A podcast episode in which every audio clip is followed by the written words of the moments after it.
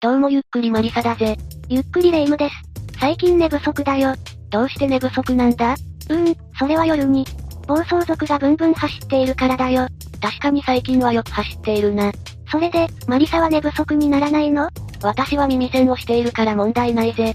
え、そうだったのまあ、時には社会の色々なことを聞かないようにすることも大切なんだぜ。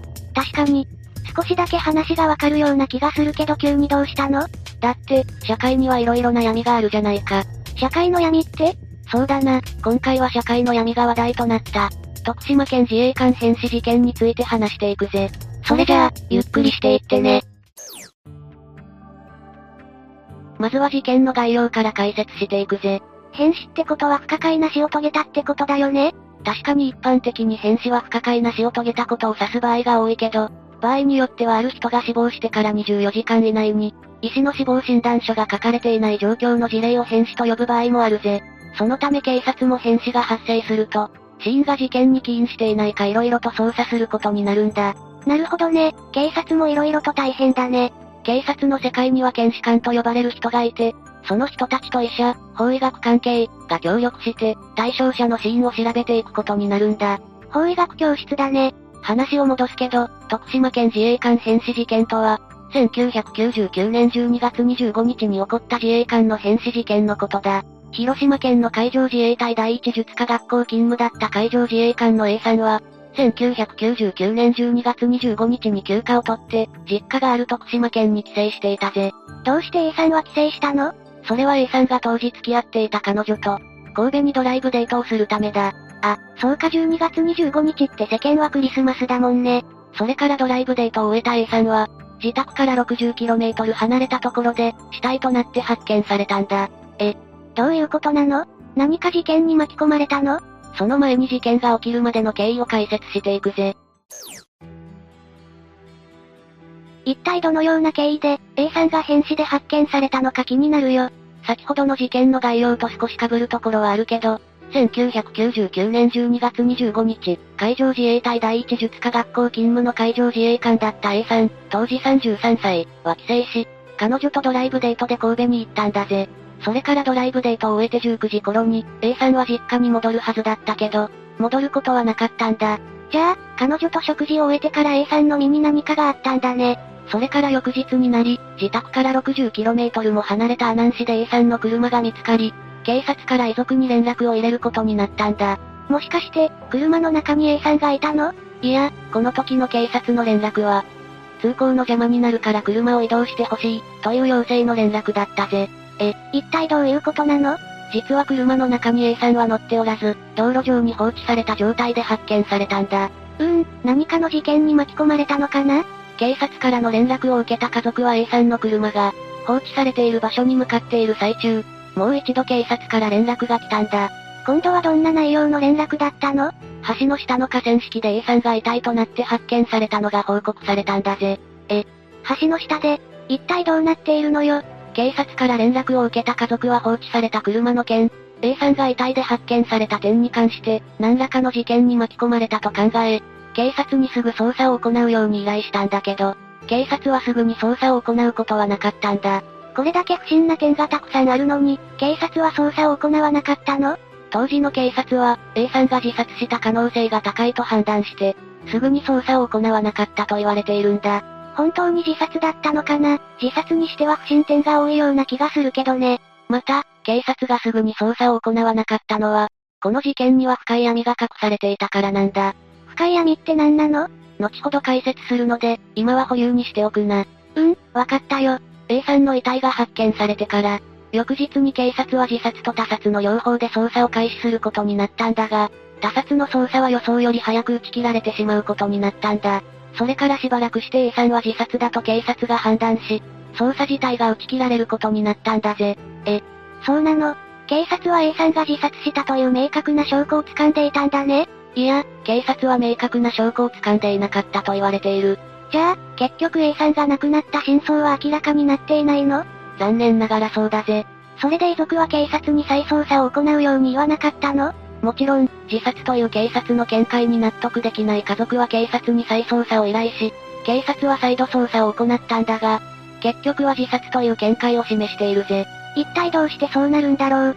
不審点はたくさんあるのに。ここからは徳島県自衛官変死事件に関する不審点をまとめていくぜ。さっきの話以外に不審点が他にもあったんだね。まず、一つ目の不審点は A さんの遺体の発見場所がおかしいということだ。A さんは車から離れた河川敷で発見されたね。その通りだ。だけど A さんが発見された場所は、一番近くの橋から約4.2メートル離れていたんだ。この4.2メートルに関しては、高さ15メートルの直下から算出した数字だぜ。つまり A さんは高さ15メートルの橋から転落、または転落させられて4.2メートル離れた場所で発見されたわけだね。そういうことだぜ。実は A さんが発見された川は水深が極めて浅く、よほどの豪雨が降らない限り、水深が変わる場所ではないと言われているぜ。なるほどね。じゃあ仮に A さんが橋から自殺を図ったとしたら、橋の直下で発見されないとおかしいってことになるわけだね。そういうことだ。また、橋から4.2メートル先で発見されるには、A さんが走りながら川に飛び込んだ。または誰かが橋から降りて A さんの遺体を遺棄した。この二つの可能性が高いと言われているんだ。なるほどね。一つ気になるけど、橋の上から A さんを誰かが投げたとは考えられないの？それに関しては否定されているな。なぜなら A さんは一般的な男性に比べて体格が良く、とても4.2メートルの距離を橋から投げることは不可能だと考えられている上に、橋から A さんを落としたのであれば、遺体に損傷があるはずだけど、その損傷がなかったんだぜ。じゃあ、誰かが A さんの遺体をそっと置くように遺棄したとしか考えられないわね。状況から考えるとそうなるんだ。またこの件に関してもう二つ不審点があるんだ。それはどんな不審点なの？それは車が放置された場所から橋まで、足跡がなかったと言われている点だ。え、そうなの？じゃあ、A さんが橋から飛び降りた可能性は低いってことになるんだねその通りだぜ。そしてもう一つの不審点が橋の欄干に指紋が検出されなかった点だぜ。それはつまりどういうことなの？橋の欄干とは一般的に橋の手すり部分に当たるところを言うんだ。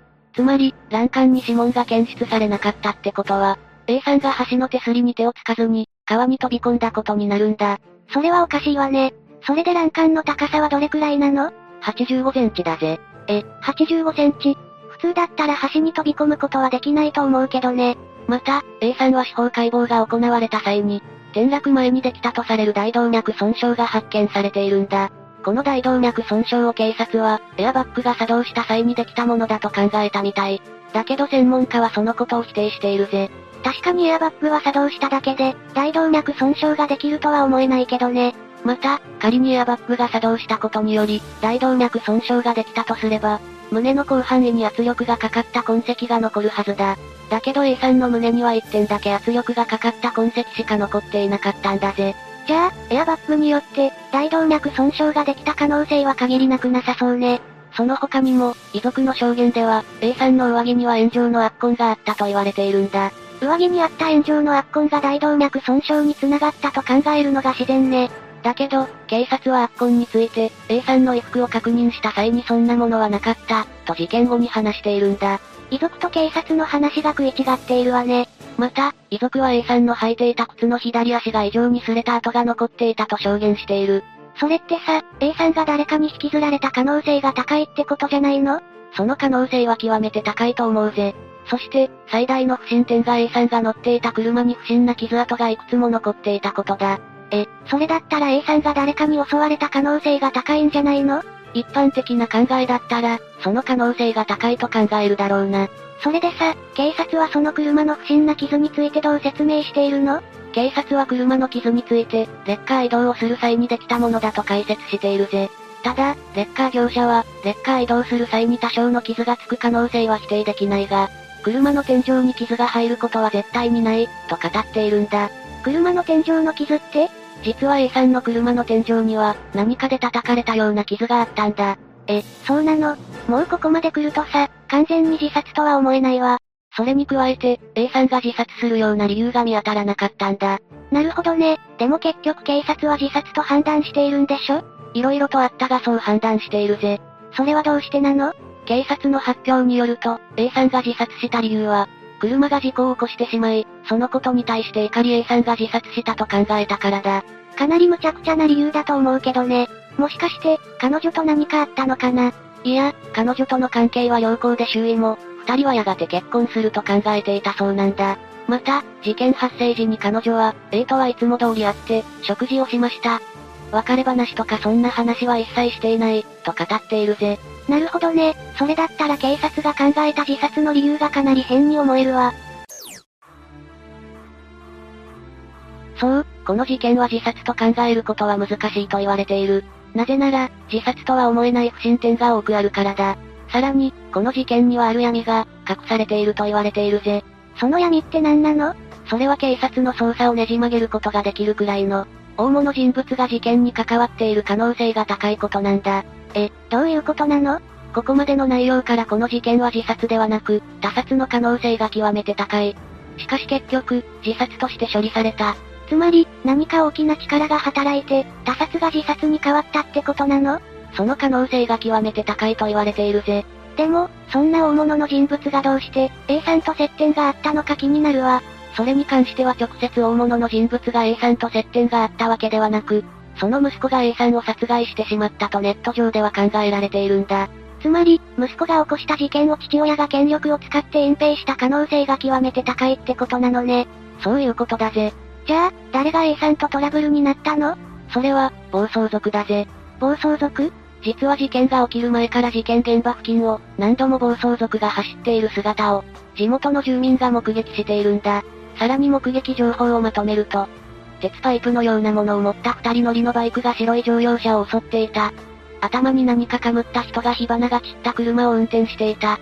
遺体があった橋の下を覗いていた三人の男がいた。事件当日に現場で被害者の車両と共に2台の車両が停車していた。などの証言が確認されているぜ。目撃証言を聞いた限りでは、犯人は暴走族の可能性が極めて高いじゃん。そのため、ネット上では、車の天井の傷は暴走族が鉄パイプで叩いたからできた。